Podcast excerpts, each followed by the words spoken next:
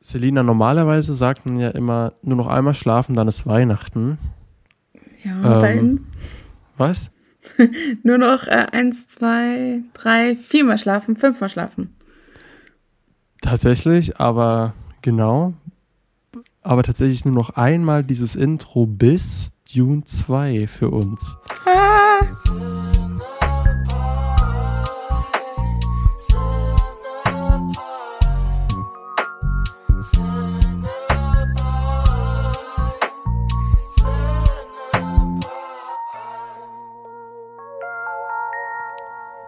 Und damit herzlich willkommen zur neuen und fünften Folge Cinepie. Musstest du gerade nachzählen? Äh, ja, na gut, so schwer ist es jetzt noch nicht. Irgendwann.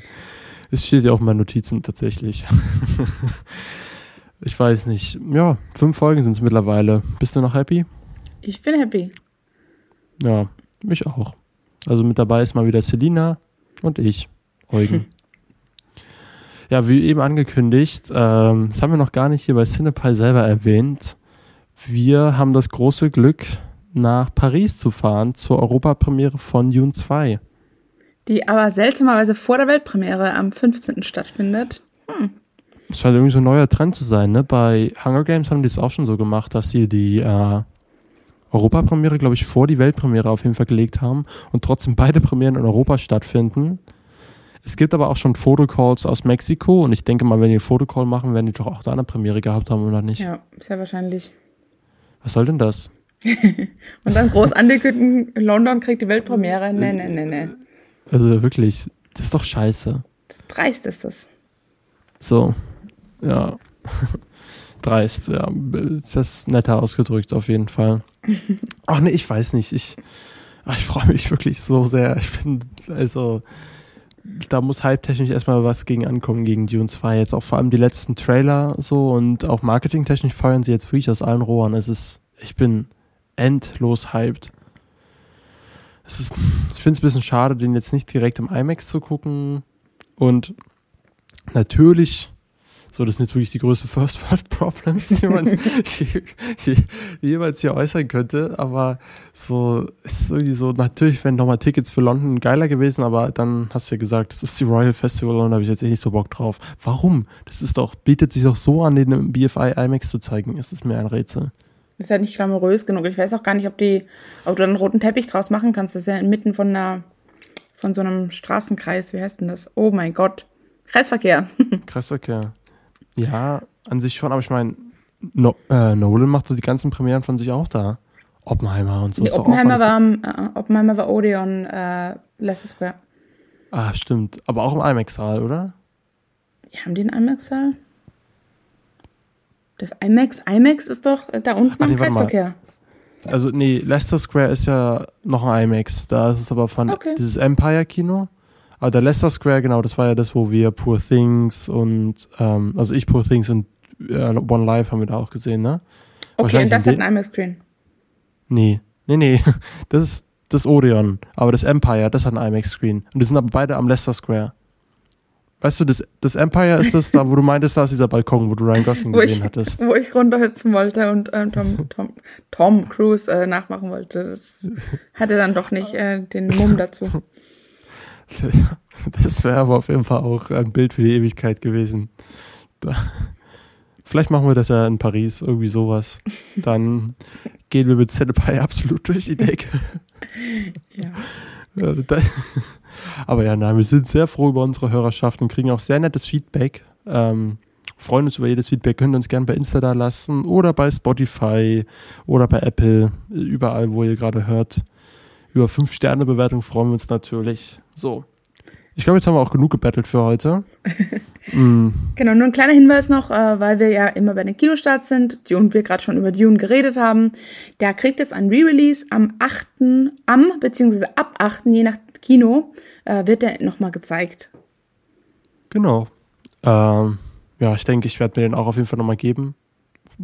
Vielleicht vor Dune 2 nochmal, aber auf jeden Fall danach, denke ich werde ich mir den nochmal in Berlin schön reinschrauben, weil, ja, das war schon fantastisch. Also wirklich, so Dune 2 ist jetzt so einer dieser Filme, ich bin vom Hype-Level so, so hoch, dass es halt, wenn es keine 10 von 10 wird, bin ich bisschen sauer. Oh. So, weil, wann, was soll denn das? Warum muss ich mir jetzt hier die Tage anhören, wie Christopher Nolan und ähm, äh, Danny Villeneuve sich gegenseitig die ganze Zeit die Egos streicheln? so, also ich meine, Nolan hat ihn ja schon gesehen und meint so, ja, der erste war wie dein Star Wars so und der ist jetzt wie Empire Strikes Back. Nolans Lieblings-Star Wars, ich glaube, es ist so, der allgemeine Fanliebling ist natürlich auch mein Lieblings-Star Wars. Ich liebe Empire Strikes Back, so, obwohl Jedi finde ich auch ziemlich cool. Ähm, also, ja, Return of the Jedi. Aber hey, es ist, ich könnte wirklich nicht mehr hyped sein. Ich weiß jetzt noch nicht so genau mit diesem Dune Messiah-Ding, was das jetzt so soll, warum das so in der Schwebe hängt. Und der Villeneuve so sagt so, ja, vier, fünf könnt ihr auch gerne verfilmen, würde ich dann nicht mehr machen. Also so, sie sollen es auch nicht übertreiben. So jetzt nicht zu sehr ausschlachten. Mach doch eine geile Trilogie von mir aus, aber dann ist auch mal gut. Mhm. Ich weiß nicht. Hast, hast du die anderen Bücher eigentlich alle gelesen? Nee, ich habe keines der Bücher gelesen. Ich habe es erst auch nur eher überflogen. Ja, ich hänge jetzt halt noch am ersten drin und ich überlege halt, ob ich in der langen Zugfahrt nach Paris, ob ich mir da, ich habe halt jetzt das Audible ähm, Hörbuch, mhm. ob ich das noch durchballer. Aber dann ist auch wieder meine Sorge, weißt du, wenn ich jetzt wieder so den Kopf schon so voll habe mit dem Buch und dann direkt den Film gucke, ob das vielleicht schädlich ist oder ob ich den Film lieber einfach jetzt so genieße, hm. bevor ich jetzt so ganz frisch die Bucheindrücke habe. Jetzt bin ich wieder, ach Mann, ich weiß doch auch nicht. Ja, ich hatte den ähm, ersten Dune, also ersten, ersten Dune, ich hatte den Lynch Dune in der Zugfahrt nach Venedig 2021 gesehen und weil der dann so frisch in meinem Kopf war, war so, hä, wie, jetzt muss ja das noch kommen, jetzt muss ja das noch kommen. Das war ja bevor bekannt wurde, dass das erst der erste Teil ist. Also das hat mir schon ein bisschen was genommen, will ich fast sagen. Ja, okay, dann mach ich es lieber nicht. Dann mache ich es vielleicht danach und dann habe ich das so alles schön parat äh, und kann das nochmal reflektieren. Ach, mal gucken, je nachdem, wie wir ihn finden. Es wird auf jeden Fall auch von uns was zu hören geben. Das ist ja das Schöne. Dadurch, dass wir den auf der Premiere gucken, gibt es dann auf jeden Fall schon nächste Woche bei uns die große Dune 2 Review. Mm, es wäre eigentlich ganz gut, ne? wenn wir dann nochmal den ersten gucken, dann können wir das irgendwie so schön im Doppelpack auch besprechen. Mhm. Hoffentlich gibt es dann auch was zu gucken auf unseren, auf unseren sozialen Medienkanälen. Ja, wenn wir irgendwas catchen können. Aber ich denke mal, also wie gesagt, wir werden versuchen, jetzt glaube ich eher in Berlin, sage ich, groß was zu reißen, würde ich contentechnisch sagen. Und da schon eher um gute Plätze kümmern und einfach die Premiere genießen. Aber mal gucken, wie wir das alles gemanagt kriegen. Wir werden euch auf jeden Fall auf dem Laufenden halten. Also ich denke mal, da in Paris wird es einen kleinen Spam von uns geben. Hm. Ihr könnt uns auch mal schreiben, welchen Film sollen wir denn gucken? Sollen wir, sollen wir Wormines gucken? Sollen wir äh, Drei Musketiere gucken? Weil wir werden der natürlich ja nur einmal ins Kino anders gehen. kein Kinostart. Eben. Der, ne, der kommt ja hier direct to DVD. Der kommt so, bei uns gar nicht ins Kino. Geworden? Ich wusste, ja, ich wusste, meine, wusste gar nichts. Ich hatte im, im Callcenter mal Kunden, die angerufen haben und danach sich äh, erkundigt haben. Hattest du den ersten Teil jetzt gesehen eigentlich? Nee. Ey, der ist toll. Mach das mal. Ja, okay. Also, ja, muss man halt leihen, ne, wahrscheinlich. Ich glaube, den gibt es nirgendwo zu streamen, aber kleine Empfehlung hier nochmal nebenbei. Der erste Drei Musketiere-Film vom letzten Jahr, der war richtig, richtig toll. Einfach so an echten Sets gedreht und an vor Ort und so. Richtig cool. Ja, der Cast sieht so krass aus. Louis Garrel ist ja auch dabei, ne? Ja, ja alle dabei. Also es ist also auch wirklich, genau, ein sehr attraktiver Cast, das stimmt. ähm, wow. Also für alle was dabei. und richtig gute Action. So äh, kam er kurz nach John Wick und musste sich gar nicht mehr so verstecken. Da gab es so eine geile Gegensequenz. Ja, richtig nice. So. Jetzt aber Action, zu den echten Kinostarts. Wenig, ja, genau. Wenig Action gibt es dafür diese Woche im Kino. Aber dafür doch ein paar echt gute Filme. Ähm, ja, komm, starten wir direkt mit ich glaube, ich würde sagen, dem Highlight. Alphabetisch.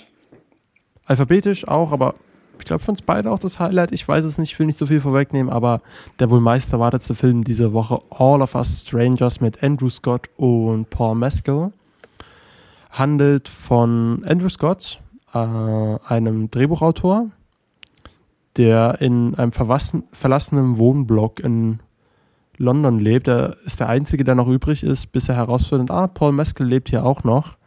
Und zwischen denen spinnt sich ein, sage ich mal, interessantes, erotisches Gespann.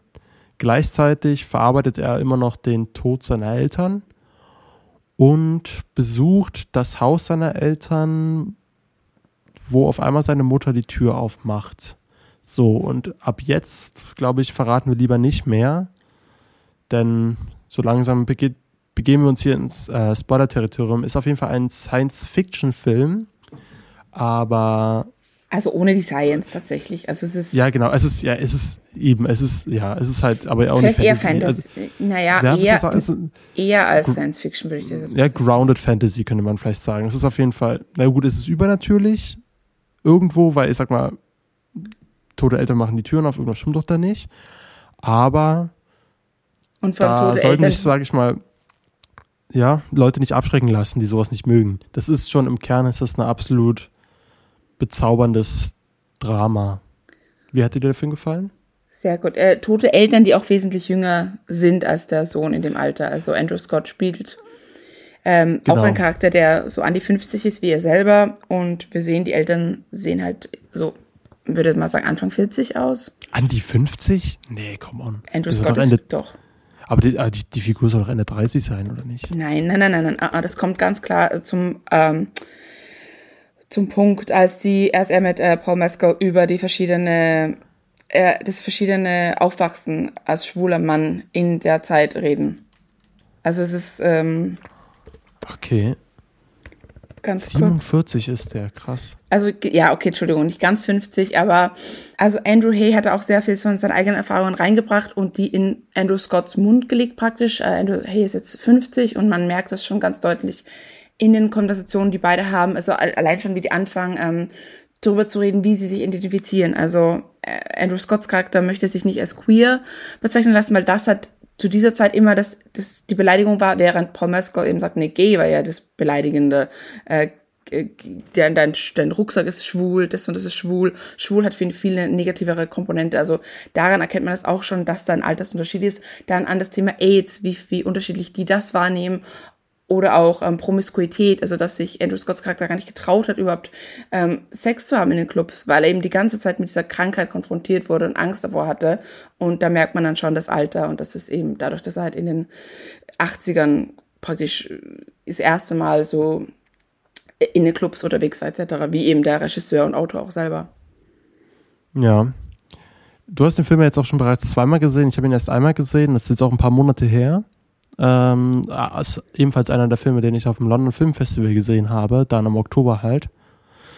Und ich muss halt aber sagen, dass es halt einer der Filme ist, der am meisten heraussticht von diesem Festival, wo ich über 60 Filme gesehen habe. Und dieser Film, der geht mir einfach nicht aus dem Kopf.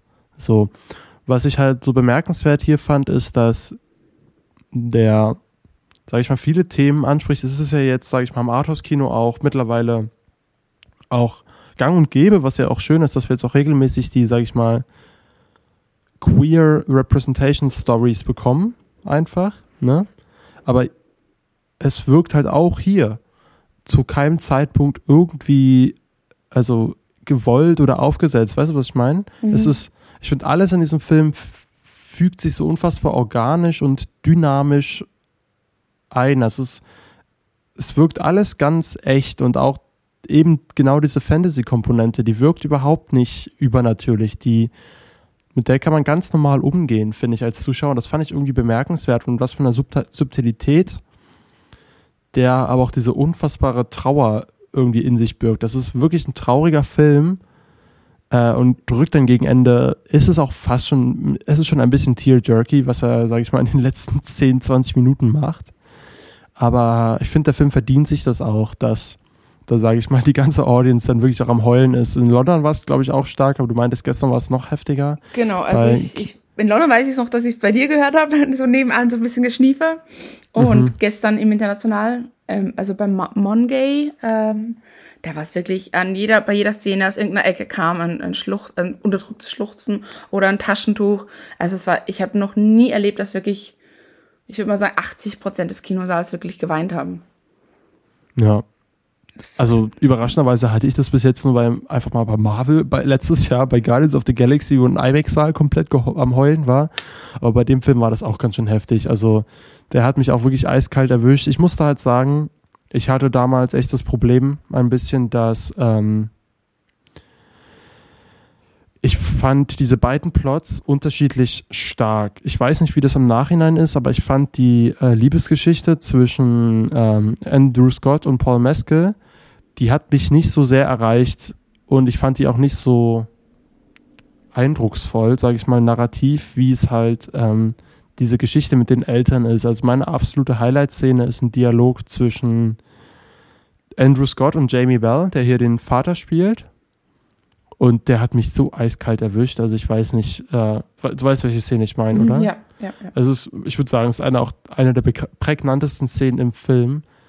Aber also die Art und Weise, wie auch gerade wie Andrew Scott und Jamie Bell hier beide in Tränen ausbrechen, das da vergisst man jegliches Schauspiel. Das ist einfach, das fand ich so bewegend und das wirkte so echt und irgendwie so eine Emotionalität ähm, erreicht für mich diese Geschichte mit Paul Meskel nicht ganz so sehr, da das halt auch alles eher so, sage ich mal, ein bisschen im Schatten gehalten wird, aber der Film dann gerade im, im Schlussakt dann doch sehr stark eher auf diese Paul Meskel-Handlung setzt, wo mich beim ersten Mal dann ein kleines bisschen verloren hat, weißt du, in den letzten fünf Minuten. Mhm. Obwohl der ein schönes Schlussbild hatte eigentlich, was echt in Erinnerung bleibt, was irgendwie, man kann das als kitschig abstempeln, aber ich finde es so ein melancholisches kitschig, was dann auch wieder in diesen Film passt. Mit einer, auch eigentlich einer schönen Songauswahl also das ist alles noch ganz präsent in meinem Kopf und das ist halt Monate her. Das muss man halt erstmal schaffen. Deswegen ich denke, dass der bei mir vielleicht auch durch eine zweite Sichtung gewinnt, wenn man jetzt gar nicht so sehr. Ich habe halt erwartet, so oh der große, ähm, die große Romance jetzt hier zwischen Andrew Scott und Paul Mescal. Und dann war es halt hier mit Claire Foy, die ich auch eine fantastische Schauspielerin finde, also als die die Mutter hier spielt. Äh, fantastisch schon in The Crown als junge Queen Elizabeth II. Ähm, fand ich gerade diese Story, von der ich überhaupt nichts vorher wusste, so, wow, okay, das erwischt mich hier aber gerade richtig. Ähm, und gegen, glaube ich, vielen so. Also, das ist ein Film, den kann man absolut ans Herz legen und zwar jedem. Ja. Absolut. Was würdest, ja, was würdest du sagen, was war bei dir jetzt so die große, du hast ihn jetzt nochmal aufgewertet, was, was, wo genau, hat er bei ja, dir in der zweiten Sichtung gewonnen? Ähm, mir ging es ja ähnlich mit der, mit der Liebesgeschichte, vor allem weil ja auch jetzt durch dieses Marketing wurde sehr auf, ähm, auf die Bromance äh, gesetzt äh, zwischen Paul Mescal und Andrew Scott und diese Storyline hat mich immer beim Bromance oder Romance? Beides, also die Schauspieler wurden erst Bromance, die wurden ja jetzt nicht. Ah, verstehe, ähm, verstehe. Ja. Ich meine, es war die, die, die, Interviews waren die immer gepaart, also es waren immer die beiden, die die Interviews für diesen Film gaben. Es wurde, wurde jetzt meines Wissens auch Jamie Bell hat da kein einziges Interview zu diesem Film gegeben. Ich meine, diese Thirst Tweets und Wired äh, Autocomplete, diese ganzen Interviewsegmente. Mhm. Und da wurde das halt viel mehr gemarketet als diese Elternstoryline. Und die war bei mir auch äh, wesentlich ähm, prägnanter und äh, kraftvoller. Ähm, aber ich habe jetzt Weekend auch nochmal geguckt, den, ähm, das Regiedebüt, glaube ich, damals von Andrew Hay. Und da, da ist Alpha Strangers so ein krass gutes Companion-Piece. Also ich kann das eigentlich als Double Feature nur weiterempfehlen. Ich sehe gerade, in Deutschland kann man den nur äh, leihen oder kaufen.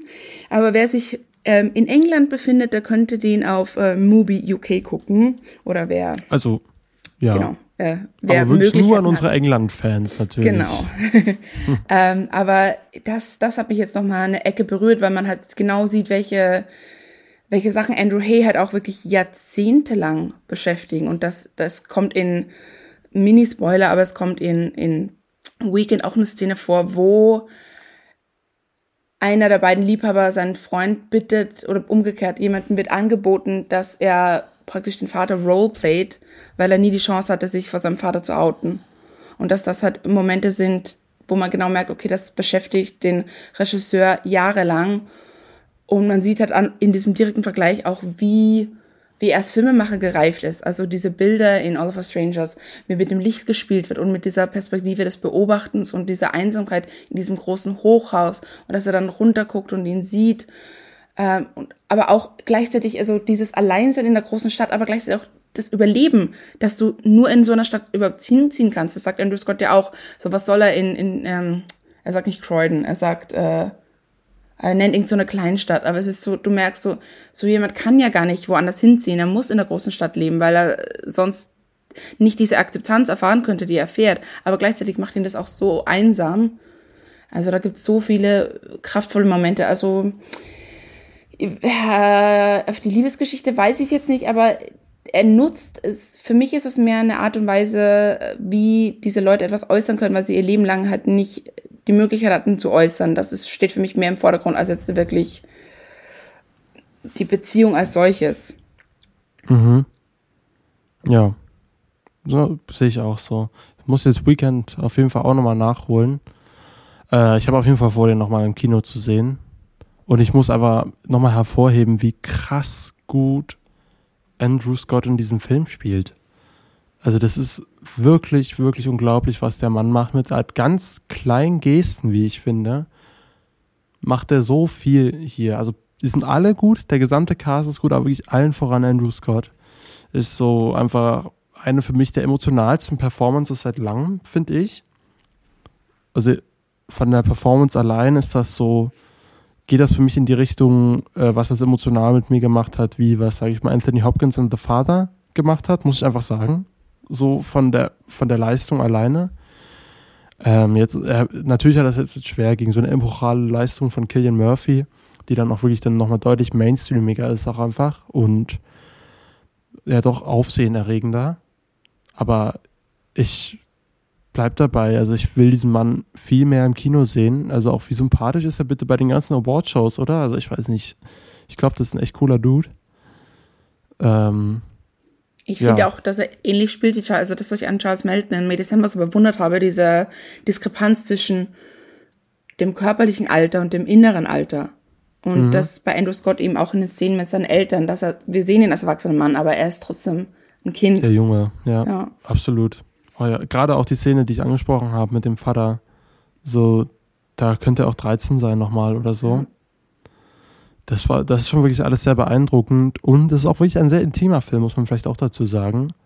Also, aber alles so, ich weiß nicht, das kam bei mir jetzt mal vielleicht in einem Vergleich zu Passages, so, ich will den, den, das ist auch, das hey. ist auch kein, das ist kein schlechter Film, Passages, aber ich meine einfach hier ist das so, ähm, ich weiß nicht, ich fand das hier wirkte das alles ein bisschen normaler und weniger aufsehenerregend wollender. Weißt du, was ich meine? Also sag ich mal auch gerade die Intimität, die hier gezeigt wird, fand ich irgendwie alles ein bisschen angenehmer und nicht so sehr auf die mir so auf die Nase gedrückt, so, okay, okay, ich hab's verstanden, Herr Sachs.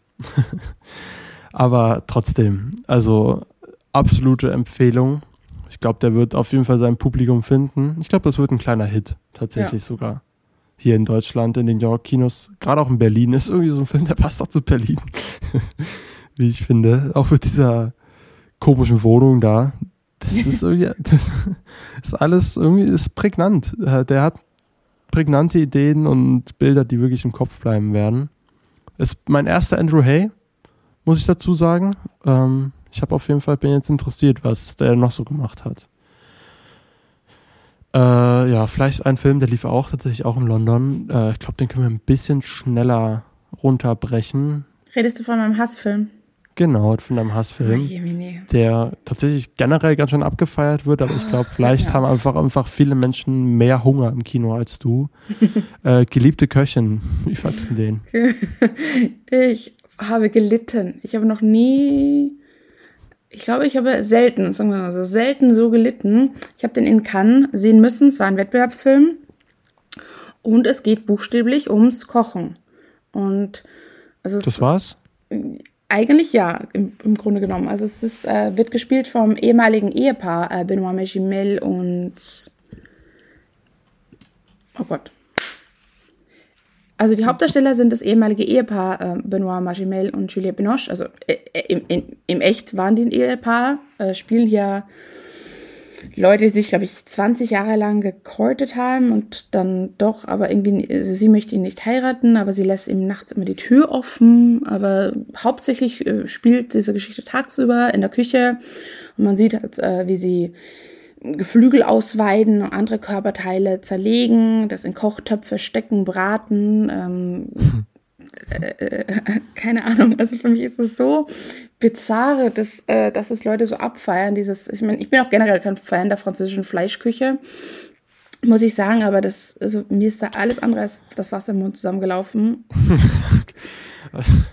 Also würdest du vielleicht eine Vegan- und Vegeta Vegetarier-Trigger-Warning ja, aussprechen? Ja, das, das, das auf jeden Fall. Also es ist, ähm, ja. Oh, oh, okay, ich habe eigentlich ziemlich Bock auf den Film, aber ähm, dass er mir Appetit auf Fleisch macht, habe ich jetzt auch nicht so Bock drauf. Also ich glaube nicht, dass er Appetit macht, aber wie gesagt, mir, mir, mir hat es da eher alles zusammengezogen. Also, also echt, aber ich lese halt überall, dass Leute echt Hunger bekommen durch den Film. Ich, das, das, das verstehe ich nicht.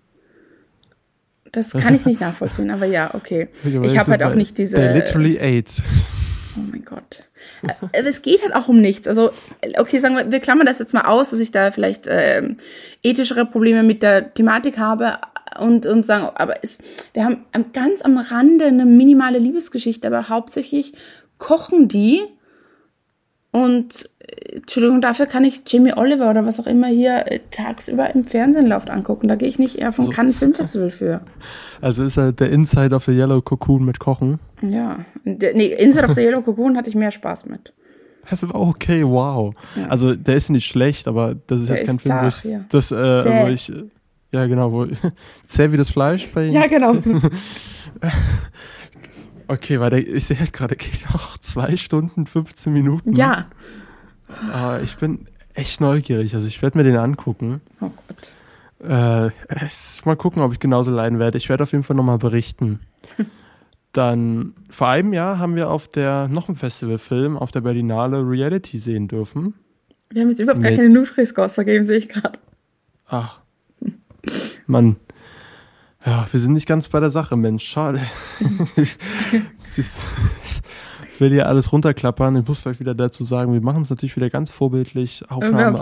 Sage ich das? Sage sag ich das? Ja, wir sitzen hier schon seit fünf Stunden und bereiten so ein bisschen vor, aber oder kommen nicht richtig zu Potte. Ja, jetzt ist es halt zwei Uhr nachts. um 19.30 Uhr haben wir uns hingesetzt. Ähm, ja, also All of Us Strangers. Sorry. Ähm, als Liebesdrama eine B, aber für die Familienstory eine A. Gehe ich absolut mit. Es Familienstory A+, äh, als die Liebesgeschichte vielleicht auch eher wirklich B. Ja, absolut. Aber als Drama overall dann trotzdem auch ein A-Film. Mhm. Geliebte Köchin kann ich zu nichts sagen. Was gibst du da? ähm, als als Foodporn. Als Foodporn eine C, weil wie gesagt, ich kann damit nichts anfangen, aber andere Leute schon. Deswegen gleicht sich das vielleicht ein bisschen aus. Okay, eine Szene mit einer Birne fand ich ganz interessant. Ähm, okay. War das, war das wirklich ein kleines Foreshadowing auf, ähm, auf Poor Things? Äh, es nee, noch nicht so weit, aber es, äh, es, es, geht nur um die erotischen Formen einer Birne. Es geht nicht um aktive äh, Aktivität an einer Birne. Ja, ja, das hab ich sonst, sonst hätte ich das higher geratet, glaube ich. Ja, eben. Ähm, nee, ähm, aber als Liebesdrama funktioniert es für mich nicht. Also D und als Overall-Film E, weil wie gesagt, es war für mich ein Krampf und ich hatte jetzt diese, nee, letzte Woche war ich bei einer Sneak Review und ich hatte wirklich Angst, dass dieser Film nochmal kommt und dass ich dann mich hm. zwischen den Leuten rausquetschen muss, weil ich hätte das kein zweites Mal durchgebracht. Da kam sonst ein anderer Angstfilm. Ja, das erzähle ich euch dann, wenn der rauskommt. Okay. Good boy. Jetzt also, nimmst du schon so wieder alles vorweg. Mann, ich sag doch, du, dass der Film so heißt. Wie du ihn findest, das, das erzählen wir dann ein andermal. Okay. Ähm, genau, was wollte ich jetzt noch sagen? The Taste of Things äh, ja, Äpfel ja, oder Birnen? Äh, nee, Birne. Eine Birne. Generell? Was? Also wenn du dich entscheiden müsstest, Äpfel Ach so. oder Birnen. Das Entschuldigung. Doch, ich mag, ich glaube, also Birnen sind für mich ein bisschen komplexer, sind interessanter für mich. Äpfel sind so Mainstream. Ja, aber Birne schmeckt so erdig. Ja. So, ja, da hast du so bei, bei beim Apfel hast du gefühlt so mehr so, oh, es fruchtet so schön. weißt du, bei, bei, Spotify können wir doch immer eine Abstimmung machen. Wir machen bei Spotify jetzt eine Abstimmung, Äpfel, oder, oder Birnen. Birnen. Und wenn ihr bis jetzt gehört habt, dann. Hut ab. So, genau, zurück zu den Festivals. Letztes Jahr auf der Berlinale haben wir beide einen tollen Film gesehen namens Reality. War er toll? Ich fand ihn sehr toll. Also gerade Sydney Sweeney, die, über die hatten wir ja schon in der vorvorletzten Folge geredet, die hat mich da wirklich äh, überzeugt, weil... Also worum geht's denn? Es geht um ein Verhör also eine junge Dame namens Reality kommt nach Hause und vor ihrer Tür warten FBI-Agenten auf sie. Und was folgt, ist, äh, sind 90 Minuten Verhör und das ist wirklich eine von dem Originaltranskript der echten ähm, Aufnahme nachgespielt mit Josh Hamilton, Sidney Sweeney und Merchant Davis äh, in den Hauptrollen. Ähm, ich fand das einen total spannenden Ansatz, denn man denkt erst, oh mein Gott, wie krass gut ist das geschrieben. Also das, das, das kann man sich nicht ausdenken. Aber tatsächlich stellt sich heraus, dass die besten Geschichten das Leben schreibt. Also vielleicht nicht die besten Geschichten, aber das waren so spannende Dialogszenen für mich. Das war, hatte für mich schon wirklich die Power eines Thrillers, als ich da den ähm, bei der Pressevorführung letztes Jahr sehen durfte. Ich war wirklich angespannt. Also ich wusste ja gar nicht, was mich erwartet, muss ich sagen. Vielleicht hattest du ja dann davor eine Inhaltsangabe gelesen oder sowas. Das nee, also ich wusste auch, dass es halt, ich wusste, dass es halt auf diesem, es steht doch sogar am Anfang, oder? Dass der Film komplett darauf beruht. Es beruht auf ein Transkript, aber es, es, es wird am Anfang ja noch nicht beschrieben, worum es genau geht. Ach so, ja, nee, genau. Nee, das wusste ich jetzt auch nicht. Genau, und deswegen hat er mich da total äh, gekriegt, weil das hätte für mich wirklich als Nicht-Kennerin in jede Richtung gehen können. Ja. Ich fand auch schön, wie spannend der war und halt wie knackig gleichzeitig. Also 80 Minuten, gute Spannung. Ähm, aber ich muss ganz ehrlich sagen, außer diesem Gimmick und wie sie da in dem Raum stehen, ist da halt mir jetzt gar nicht so viel hängen geblieben. So von dem Film da. Das also es ist jetzt so einer der Filme, ich habe den vor einem Jahr gesehen und ähm, ich weiß noch, ich habe den beim Gucken, ich konnte den gut gucken, aber jetzt gerade auch zum Beispiel im Vergleich zu All of Us Strangers ist das jetzt so ach, nicht so viel Nachdruck. Der hat mich nicht groß weiter beschäftigt. So ist bei mir jetzt einfach so. Aber ich kann den trotzdem empfehlen, weil mh, hm, so, sag ich mal, Polit-Thriller ob, obwohl wenig Thriller-mäßiges passiert, da es ja ein Kammerspiel ist, ne?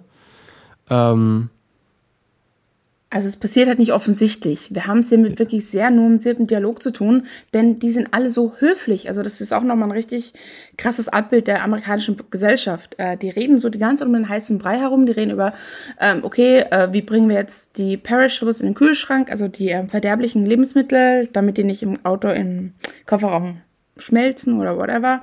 Oder wie sie den Hund dann aus der Wohnung in den, ähm, in den Backyard, äh, wie heißt denn das, ähm, in den Hinterhof. Ähm, Im Garten da, da ja. Garten, ja, da gibt es so eine kleine Umzäunung, dass sie den Hund da rausbringen darf, unter Beaufsichtigung. Das ist alles so ähm, genau, so, so höflich und freundlich und, und man merkt ja trotzdem, dass da eine ganz andere äh, Schicht nochmal drunter ist, dass da noch was ganz anderes auf einer anderen Ebene passiert. Also vor allem auch jetzt beim zweiten Mal ist mir richtig aufgefallen, wie ähm, er mit, also der jüngere der beiden FBI-Agenten, der flirtet schon fast mit ihr, während äh, Josh Hamilton eher so ein ganz nerdy, der stottert auch so rum und verhaspelt sich die ganze Zeit und das sind dann auch die echten Transkripte, dass er auch fast keinen geraden Satz rausbringt und dass ja. das überhaupt keine threatening, ähm, dass es keine angsteinflößenden Figuren als solche sind. Aber dass man trotzdem dieses Machtverhältnis, das spürst du ja, es sind so acht Männer, die, glaube ich, durch ihr Haus laufen und ihr Haus durchsuchen, während das passiert. Also es gibt auch einen Knackpunkt ähm, in dem Film, der passiert, nachdem einfach jemand so kurz reinschaut in den Raum, einfach nur fragt, ist this a room? Und wieder rausgeht. Und das ist so, so eine ganz unangenehme äh, Situation. Tatsächlich ähm, hat die Regisseurin Tida Sutter, das ist ihr Regiedebüt für den Film, die hatte auch ein Theaterstück darauf basierend gemacht und das hieß damals äh, Is, Is This a Room? Also diese eine Line, die eigentlich nichts näher bedeutet, hat dann trotzdem so unangenehme Auswirkungen. Also mich hat er schon auch nachhaltig ja, ja, absolut. Also, gemacht, ja. Also es ist auch gerade wieder so, sag ich mal, ein Film, der gut in die True Crime Schiene passt oder auch für Thriller-Fans. Also gerade all diese Leute sollten sich mal gefasst machen, weil es ist schon eine besondere Seherfahrung, dieser Film. Es ist so, der hat was Eigenartiges, aber halt auch eben was absolut Reales, wie der äh, Film sagt, aber wie es halt auch, äh, wie die ganze Prämisse es halt ja auch hergibt. Mm, wie gesagt, dadurch, ähm, dass da hier keine wirkliche Filmdramaturgie stattfindet, fand ich das dann halt auch alles so ein bisschen, sag ich mal, der Film läuft gleichförmig ab. Weißt du, was ich meine? Es gab jetzt keine großen Spitzen für mich, so, sondern das passiert einfach alles und es, es gab schön so diese Alltagshumor, Situationskomik mhm. und so Verlegenheitssituationen. Das macht den Film halt so, das, das hält dann da absolut bei Laune. Aber ansonsten ist es, merke ich dann so, ach, manchmal mag ich dann halt auch schon so schon die Dramaturgie, wenn es auf einmal der Film nochmal anzieht, weiß man, okay, jetzt geht's aber los. Und der Film, der dümpelt halt durch, aber dadurch ist er mit 80 Minuten, ist man auch absolut gut bedient. Und da würde ich sagen, kriegt er als Thriller von mir auch dann auch wirklich den Score B, Nutri-Score. So, weil das, ähm, mh, mm, ja, weil das eben mal was Neues ist und man sagt so, oh, kenne ich schon so alles, so, sondern er bedient sich jetzt halt eben nicht an bekannten Tropes und deswegen gebe ich dem dann als ja, so, so sogar als, sage ich mal, Experimentalfilm, vielleicht sogar eine A. mhm. ne? weil ja. das einfach, weil, weil der, weil der, sag ich mal, ein einzigartiges Standing hat. Aber jetzt overall will ich dann auch eher bei B gehen, weil ich habe wirklich, er ist halt dann doch leider nicht so in Erinnerung geblieben für das, was da passiert, sondern eher wie es passiert. Mhm. Äh, und das fand ich dann halt doch ein bisschen schade. Aber ich weiß auch noch, zum Beispiel eine prägnante Erinnerung war halt dann doch äh, das Erscheinen von Sidney Sweeney selber da im Zoopalast auf dieser Premiere. Und ähm, auch, dass die Eltern von Reality, also der echten Figur auf der von Reality Winner, dass sie anwesend waren im Zoopalast. Die saßen da echt nicht weit weg von mir. Krass. Was würdest du dem für einen Score geben? Ich, ich gehe damit, also für mich, ähm, ja, also experimental. Ich weiß nicht, wie nennt das Kammerspiel? Also ich finde, es funktioniert aufgrund der schauspielerischen Leistung schon sehr gut. Also vielleicht gehe ich da einfach mit der Überkategorisierung jetzt mit experimental A und genau, ja, Thriller eine B. Ja, aber jetzt zum Beispiel, wenn ich jetzt so vom Unterhaltsamkeitsfaktor, so der geht halt 80 Minuten, da kann man sich wirklich nicht beschweren. So, aber ich glaube, äh, Gottes Gemetzelt ist ähnlich lang, ne? Und das ist so ein Kammerspiel, da hast du halt richtige Spitzen so und dann, dann wird's, dann steigert sich das. Und diese Steigerung würde ich jetzt in dem Film vielleicht nicht wirklich erwarten, weil der, der passiert, der Film, der läuft durch. Aber es ist auch nicht langweilig. Also es ist wirklich ein sehenswerter Film auf jeden Fall. Ähm, aber gerade auch thematisch sehr, sehr, sehr, sehr, sehr wichtig. Also ohne jetzt ins Detail zu gehen, aber es ist schlimm, dass wir anscheinend aus diesem Film nichts gelernt haben. Ja. Ich weiß jetzt ehrlich gesagt aber auch nicht so ganz. Leute, guckt ihn euch im Kino an. Äh, ich weiß aber nicht ganz, wie smart die Entscheidung war, den hierzulande ins Kino zu bringen. In Amerika kam er ja direkt auf HBO Max war es ein Streaming-Film.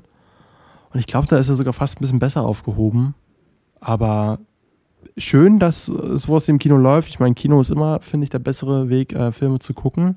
Deswegen geht er auf jeden Fall mal rein. Aber so ganz nachvollziehen, warum sie ihn diesen Streaming-Film hier ins Kino bringen, kann ich nicht.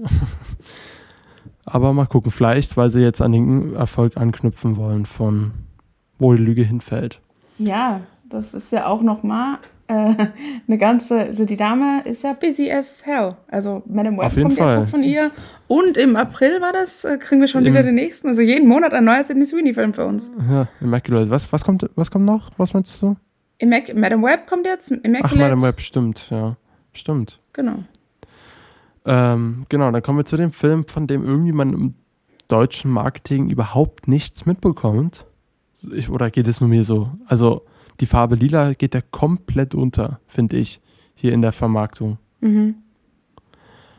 Ja, das Remake des gleichnamigen Steven Spielberg-Films, aber was heißt Remake? Es ist halt äh, wie bei Beides basiert auf dem Buch. Genau, es basiert beides auf dem Buch und dieser Film adaptiert auch eher das.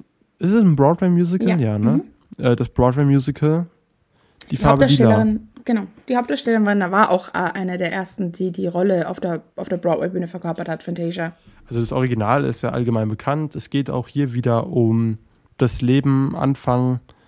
Ich glaube, der Film spielt von 1909 bis um die, in die 30er Jahre, 1930er Jahre.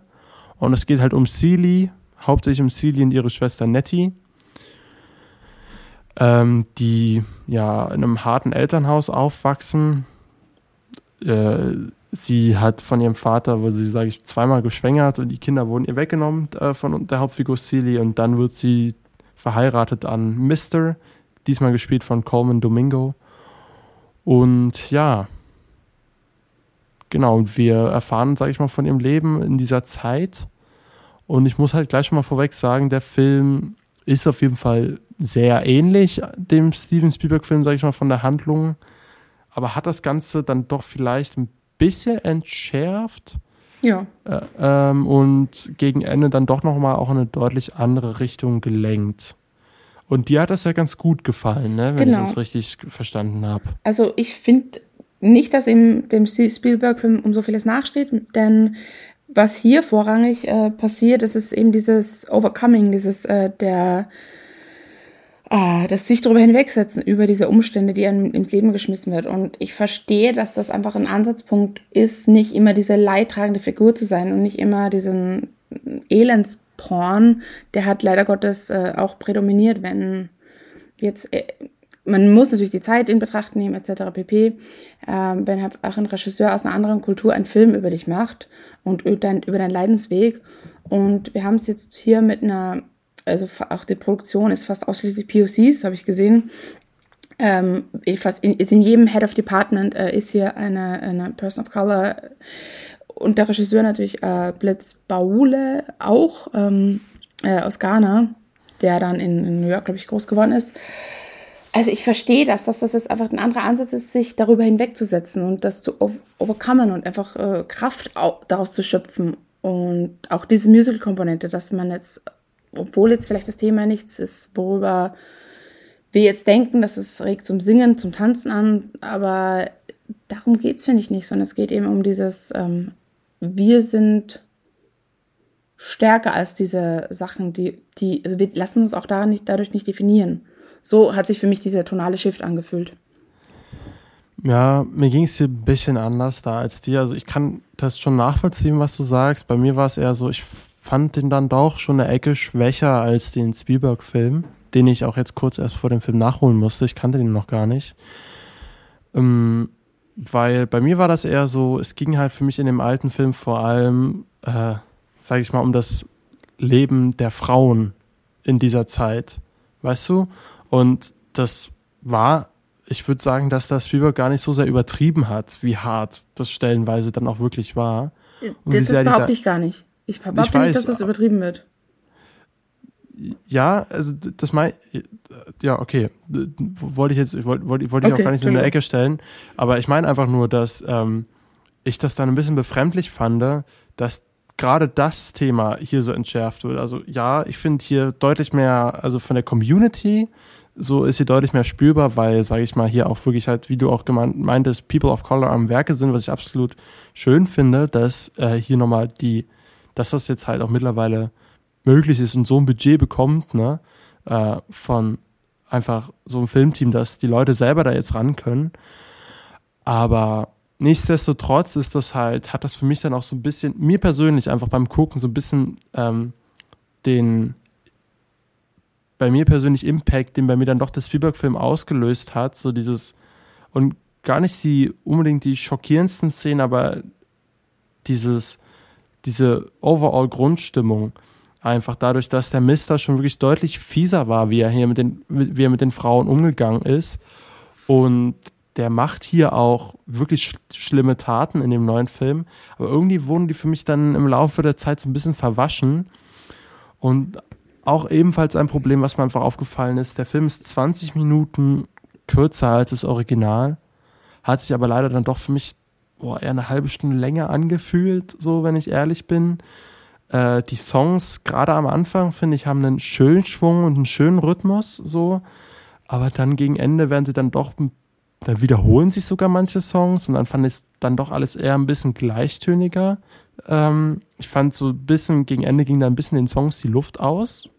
So was jetzt meinen persönlichen Geschmack anging. Ich bin jetzt auch eben eh nicht so der große Musical-Fan. Aber kann trotzdem viele Musicals gelesen, zuletzt Wonka, so, wo die Songs zwar auch alle sehr gleichmäßig klangen, aber der Film war dann auch immer eine halbe Stunde kürzer gleich. Ich weiß nicht. Das ist, ich will, das ist bei Weitem kein schlechter Film und ich finde auch die Darsteller machen das alle gut. Vor allem voran hier Daniel Brooks als, ähm, wie heißt sie? Sophia. Als Sophia. Absolut fantastisch. Ich finde auch Coleman Domingo nicht schlecht, aber der Typ ist so sympathisch, ne? Der Typ ist so sympathisch, der, der kann auch gar nicht so böse sein, wie Danny Glover ist in dem Alten. Und ich, und ich verstehe das absolut, dass der Film das auch nicht will, dass er so böse ist. Mhm. Aber er macht halt trotzdem diese schrecklichen Taten und ich finde irgendwie, die gehen hier so ein bisschen unter. So, ja, hm, also ich will jetzt nicht verraten, in welche Richtung das dann jetzt geht, so, aber es ist halt, halt alles dann doch eher versöhnlicher und sag mal so, bei dem alten Spielberg-Film war ja auch die versöhnliche Note drin, aber für mich in dem Kontext einfach passender. Verstehst du, was ich meine? Also es ist ja, mhm. es gibt ja irgendwo trotzdem eine Redemption für Mister, bei, für Danny Glovers Mister, ähm, was aber nicht irgendwie mein, den Nachdruck, sage ich mal, bei mir bei dem Schrecken, den wir davor auch stellenweise gesehen haben, ausgelöst hat. Und auch gerade, sage ich mal, der Schrecken durch die weißen Personen ähm, in Form von Sophia. Dieser Sophia-Part, den haben die auch mhm. deutlich gekürzt, weißt du, mit der Mayor's Wife So ja. zum Beispiel. Das habe ich aber nicht verstanden, warum sie das denn jetzt hier weglassen. So, weil da, gerade das ja auch nochmal ein wichtiges Thema ist, wie da gab es für mich so eine schöne Gemeinschaftsszene, da diese Weihnachtsszene bei Spielberg. Das waren für mich mit die prägnantesten Szenen und die, die fallen dann weg für einen Song, der auch nicht schlecht ist. So. Plus, was ich auch noch sagen muss, dass ich halt diesen einen Song, es gibt da wirklich diese eine musikalische Einlage bei Spielberg, die ich so powerful fand gegen Ende, die also wirklich mir so eine Wahnsinns-Gänsehaut äh, auf die Haut bereitet hat. Und hier am Anfang, die ganzen ersten Szenen und Songs habe ich auch wirklich durchgehend Gänsehaut gehabt im Kino, weil die Farben, die Inszenierung, auch, weißt du, diese Arbeiterszene, da wo sie die Steine klopfen und so, mhm. das fand ich so fantastisch hier in diesem neuen Film. Aber dann irgendwie gegen Ende, ich weiß nicht, der, so der, ich finde, der Film startet mit einem richtig schönen Knall, aber irgendwann ging mir dann, mir persönlich ein bisschen die Puste aus. Hier. Ja, das, okay, das verstehe ich. So, es ist so, ich finde nichts wirklich schlecht, aber was ich halt im Spielberg-Film an, da war es ein bisschen andersrum. Da habe ich ein bisschen gebraucht, so, okay, was ist denn das hier? Weil der, der, der Anfang, der zieht sich dann doch ganz schön bei Spielberg. Das ist wirklich genau andersrum. Aber ich finde, der endet halt mit dem Knall. So, ähm, der Spielberg-Film, mit dem emotionalen, absoluten Klopper. So war, der mir, mich dann auch wirklich so gleichzeitig ins Herz, aber auch in die Magengrube getroffen hat. Was ich irgendwie gut fand. Der ist auch kitschig, so. Und das ist der neue halt auch. Aber irgendwie nicht so, so, so eine andere Art von Kitsch, obwohl ich die Symboliken hier sehr schön fand. Also auch gerade das mit dem Baum und so, das ist ja ein wunderschönes Bild, ne? Was, was wir da auch wieder geliefert bekommen und wirkt dann auch wieder, sag ich mal, sehr verbunden mit dieser Kultur. Aber ja, ich weiß nicht. Ich, mir persönlich ist dann halt einfach so diese Spielereien von einem Spielberg, so diese Kamerafahrten, die der Film vielleicht gar nicht nötig hätte, aber die haben für mich dann, dann doch halt diesen alten Color Purple dann doch nochmal ein bisschen veredelt und stellenweise dann irgendwie schmackhafter gemacht zum Ansehen, so dass ich damit ähm, da dann einfach ein bisschen mehr Spaß hatte. Aber ich will vielleicht auch nochmal herausstellen, dass Halle Bailey wieder absolut fantastisch ist und leider ein bisschen zu kurz kommt in der Rolle der Nettie. Die ist echt, ich finde, die kann echt was und gerade als sie hat eine tolle Stimme, aber auch eine gute Präsenz hier wieder. Also fand das schon gut. So und mm, und ja, ich weiß nicht. Ich habe ich ein bisschen, ich war ein bisschen enttäuscht, weil mir gerade der Anfang so gut gefallen hat und auch hier Songs wie uh, Hell No ist super. So, wenn Daniel Brooks da das erste Mal auf den Plan tritt und sie diese Scheune da bauen. Ah, ja, aber alles in allem muss ich dann sagen, würde ich dann doch eher schneller nochmal zu dem äh, Spielberg-Film greifen und trotzdem guckt diesen Film im Kino, weil wenn der irgendwie wirkt, dann im Kino, weil das ist schon gerade am Anfang, ist das schon echt schön, was hier geboten wird. Aber mir war es dann doch ein Ticken zu lang. Ja. So, wieder hier so ein, mal wieder einen kleinen Monolog abgerissen, sorry. Alles gut. Was würdest du dem als Musical von Score geben? Also mir tatsächlich von den drei Musicals, die uns da irgendwie so reingesneakt wurden, denn die wurden ja alle nicht offiziell als Musicals vermarktet, hat er eigentlich am besten gefallen. Also ich konnte mit diesen Songs deutlich mehr anfangen als mit den Songs in Wonka. Und ja, hm. über Mean Girls brauchen wir nicht reden, haben wir ja schon. Ja. Äh, als Musical würde ich ihm eine B geben. Vielleicht als Drama, na doch, auch als Drama würde, tendiere ich eher zu einer B als zu einer C. Mm, ja, ich glaube, als Musical gebe ich dem dann doch eine C, so, weil, also mir, ich fand dann Wonka deutlich, bei mir war zum Beispiel, also bei Wonka bin ich mit Ohrwürmern rausgegangen aus dem Kino. Hier ist mir jetzt, im Ohr ist mir gar kein Song geblieben, leider. Die sind aber schön inszeniert, stellenweise schön in Szene gesetzt, schön choreografiert, aber ich weiß nicht, ich fand halt leider, dass der Film immer ein bisschen auf der Stelle getapst hat, wenn dann ein Song kam. Also der Film ist dann einfach fünf Minuten nicht vorangegangen durch die Songs und das mag ich immer bei Musicals nicht so sehr. Wenn, äh, sag ich mal, die Handlung pausiert wird, da es jetzt ein Song gesungen werden kann. Aber da sind auch wirklich powerful Balladen dabei, also gerade gegen Ende dieses ähm, I Am Here ne? Singt sie, glaube ich. Mhm. Das fand ich schon schön. Und ja, der erste Track auf dem Album, der heißt ja auch gleich mal Huckleberry Pie. Huckleberry Pie, das womit wir auch bei unserem unser Pie der Woche. Genau, also ist äh, The Color Purple auch unser Pie der Woche. Also als Musical eine C, als Drama dann doch eine B. Ja, obwohl als Musical eigentlich auch eine B ist, C. Ist es, es schwankt bei mir so ein bisschen. Ich fand den nicht wirklich schlecht, aber ich habe den halt direkt einen Tag nach dem Spielberg-Film gesehen. Das ist vielleicht auch unfair. Für Leute, die den Spielberg-Film länger nicht gesehen haben ähm, und sich mal wieder in diese Geschichte, in diese Geschichte eintauchen wollen oder wieder bereit sind oder auch vielleicht zum ersten Mal gucken, lohnt sich dieser Film auch absolut ähm, die vielleicht jetzt auch mal, sage ich mal, ein bisschen was mit einer positiveren Note aus dem Kino gehen wollen, als mit so einem, ja, wirklich schon, das ist schon eher niederschmetternd, was Spielberg da in den 80ern gemacht hat und vielleicht nicht gerade das, was man jetzt gerade im Kino braucht, wo, sage ich mal, die Realität vielleicht auch für viele niederschmetternd genug ist mhm. aktuell. Deswegen eigentlich auch mal ein netter Ansatz, dass so, das stimmt schon, so äh, irgendwie da mal mit Kraft entgegenwirken zu wollen. Ich fand's aber wirklich, ich war ernsthaft, ich war ein bisschen enttäuscht, dass sie einfach diese, äh, diese unfassbar schöne Gospel-Power-Szene da nicht nochmal irgendwie aufgegriffen haben. Das fand ich irgendwie, also ja, dass sie gerade den kraftvollsten Song aus dem Spiel, der wird anscheinend nicht beim, beim Broadway dabei sein. Und das Duett ist auch nicht schlechter am Klavier, aber ich weiß nicht, im Vergleich. Naja, alles nicht so schlimm. Hm. Dann haben wir jetzt auch wieder ganz viel über Festivals geredet. Ähm, und es startet ja in Berlin noch ein Festival, zu dem du uns jetzt noch ein bisschen was erzählen kannst. Genau, ab dem 7. bis zum Moment, 12. geht da, glaube ich. Nee, bis zum 11. Entschuldigung.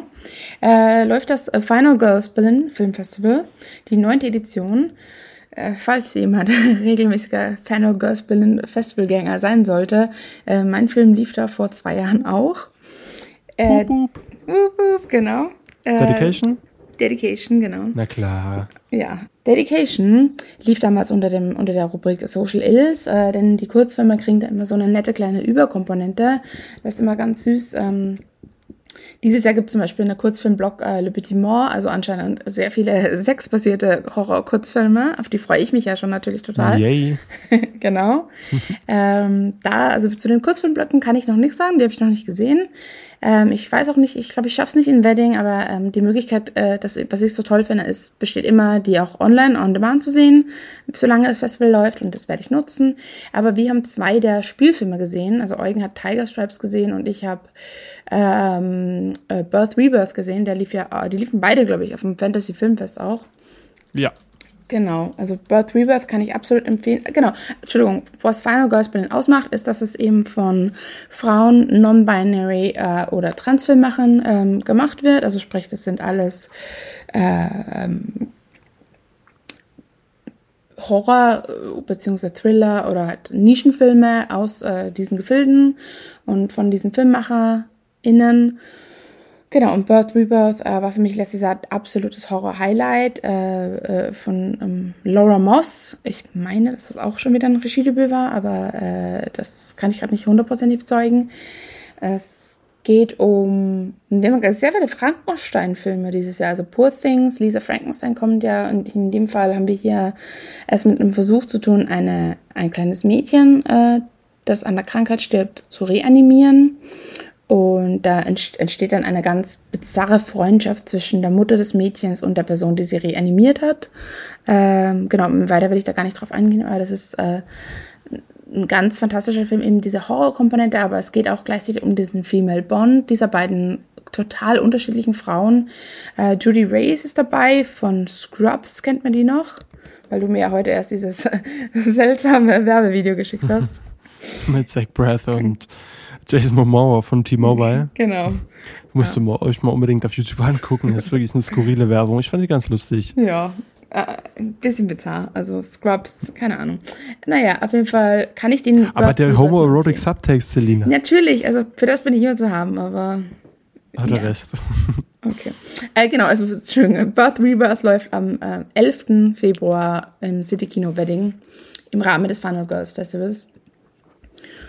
Und äh, davor ist schon zu sehen Tiger Stripes. Oh, der läuft am 8. Genau, Tiger Stripes, den habe ich nicht auf dem Fantasy Filmfest gesehen, aber dafür in London. das ist wirklich, das ist, wie, wie viele Folgen werde ich das noch sagen, wenn ich mal Filme sprechen, die ich in London äh, gesehen habe. Ähm, Tiger Stripes, ja. ähm, ein malaysischer, ein malaysischer feministischer Body Horror. So Coming of Age, Body Horror. Und dadurch, dass dieser Film aus Malaysia kommt und von einer Frau, die hier eine Frau die Regie führt und dass er feministisch ist und Body, also Coming of Age Body Horror, dafür hat er wirklich schon ein unfassbares Alleinstellungsmerkmal. Und ich glaube, das allein macht ihn schon auf jeden Fall sehenswert. es geht halt hier um ein Mädchen, die langsam in die Pubertät kommt und äh, ja, bei ihrem Körper, sage ich mal, passiert was. Aber das findet auf ganz viel Abwehr, gerade auch in dem Freundeskreis und Ekel und so weiter. Und ist eigentlich ein ganz spannendes Thema, sage ich mal. Die Verwandlung des äh, weiblichen Körpers äh, in Horror umzuwandeln hier, wo es vielleicht auch für viele realer Horror ist. Äh, da bin ich jetzt der falsche Ansprechpartner für. Aber ich fand den schon ganz spannend. Der ist auf jeden Fall auch ordentlich bizarr. ähm, muss man abkönnen. Das ist so, es gab auch Szenen, wo ich wirklich so gelacht habe und ich weiß nicht, ob der Film das wirklich wollte, aber vielleicht schon. Es ist auf jeden Fall ein interessantes Teil, den kann man sich auf jeden Fall mal angucken. Der ist ja auch in Cannes prämiert, glaube ich. Wenn ich mich, also er hat, wurde auf jeden Fall in Cannes, wurde er auf jeden Fall gezeigt. Ja, dann wird er dort wahrscheinlich Premiere. Ähm, und ja, ist ein eigenartiges Ding, aber ich würde ihn ganz vorsichtig empfehlen. Ist wieder auch so ein Film, wo man eigentlich nicht so viel verraten sollte. Den sollte man einfach mal passieren lassen. Äh, auch ein Film, den vergisst man wahrscheinlich nicht so schnell. Der hat eine aufdringliche Musik, eine eigenartige Atmosphäre, aber ähm, der will auch was sagen. Ich habe nicht ganz alles verstanden, was sie mir jetzt genau so wirklich im Endeffekt alles wirklich mitteilen will. Also so neben den offensichtlichen Themen äh, wusste ich nicht, driftet der Film da manchmal doch wirklich so Ecken ab, wo ich dachte, okay, warte mal, hä? Na gut. Aber hat auf jeden Fall eine wunderbar hassenswerte Figur, um die Top-Review auf Letterbox zu zitieren und now excuse my French. Fuck Farah, all my haties hate Farah. Okay. das, das auf jeden Fall eines, eines dieser Mädels im Freundeskreis, die wirklich, äh, die einen ganz schön wütend zurücklassen kann. Ich weiß nicht, also ich bin ehrlich, vielleicht bin ich auch ein bisschen zu blöd dafür, aber ich habe die, die feministische Komponente dann einfach nicht so ganz gecheckt, so das so als absoluten Horror darzustellen und so ein, sage ich mal, aber wirklich so ein Ekel zu erzeugen, weißt du? Also mhm. es ist, wird mit sehr vielen Ekelelementen gespielt, also so der Film scheut nicht vor zurück, so ganz viel Eiter und so zu zeigen, sagt so, hä? Also so, ich verstehe nicht ganz so, was das bewirken wollte. Ist das jetzt so, eigentlich ist es doch so, dass das eher, der Film prangert das gleichzeitig an, so wie sie dafür gejudged wird. Aber andererseits wird es halt auch als der super, duper Monster-Ekel hier gezeigt, ähm, was sich irgendwie für mich ein bisschen gebissen hat. Aber hey, es, es ist schon alles äh, interessant anzusehen. Ich glaube, vielleicht bin ich da auch wirklich der falsche Ansprechpartner für und ich würde ähm, würd da echt gern wissen, was du dazu sagst, Selina. Ähm, deswegen würde ich mich freuen, wenn du den anguckst und ja. guckt ihn euch auf jeden Fall auf dem Festival an. Ist ein spannendes Ding. Ja, hat mich ein bisschen gespalten zurückgelassen, weil ich halt ja, ähm, ihn vielleicht auch einfach nicht ganz verstanden habe. Alles klar. wenn ich ehrlich bin. So, aber ich wünsche euch viel Spaß. Äh, wir, wir werden bestimmt nächste Woche vielleicht nochmal einen kleinen Recap machen, weil wir vielleicht ein paar der Filme dann doch gesehen haben. Ich hoffe, wir schaffen es jetzt mit unserem Wochenende in Paris dann doch irgendwie uns noch was reinzuschrauben. Flex. Flex ja, zum Abschied. Noch, noch, mal, noch mal hinterher Flex. Wir beginnen mit dem Flex und äh, wir haben uns jetzt auf jeden Fall sehr unsympathisch gemacht, indem wir hier oh, oh, äh, mit dem Monokel hier sitzen und auf euch herniederschauen. Das arme Fußvolk, das erst Ende Februar Dune 2 sehen darf. Aber hey, die Tickets gab es öffentlich, also so ist es nicht.